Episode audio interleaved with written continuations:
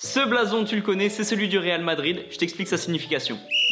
Avant d'être appelé le Real Madrid Football Club, le club était appelé Madrid Football Club, pas de Real.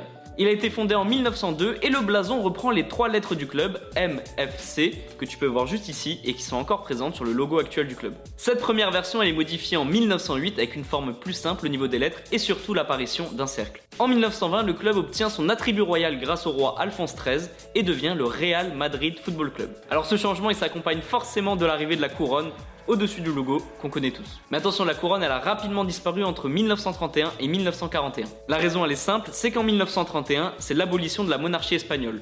Donc la couronne est enlevée du blason du club et le Real Madrid devient le Madrid Football Club, tout simplement. On y ajoute aussi une diagonale mauve qui représente la région de la Castille. Alors tu peux le voir, en 1941, le blason du Real Madrid ressemble fortement à celui qu'on a aujourd'hui. C'est la fin de la guerre civile, on rajoute de nouveau la couronne au-dessus du logo et surtout la couleur or. En 2001, on modifie très légèrement le blason, alors on modifie les lettres un tout petit peu, mais surtout on rajoute du bleu autour du doré. Et ce bleu, il rappelle la couleur utilisée lors des premières heures du club.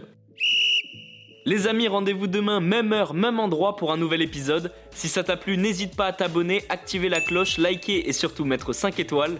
Et oui, j'allais oublier, si t'as une question, peu importe laquelle, il n'y a jamais de questions bêtes, pose-la en commentaire et j'y répondrai dans un prochain épisode. Foodcast est à retrouver sur Spotify, Deezer, Apple Podcast et toutes les autres plateformes. Je te dis à demain, ciao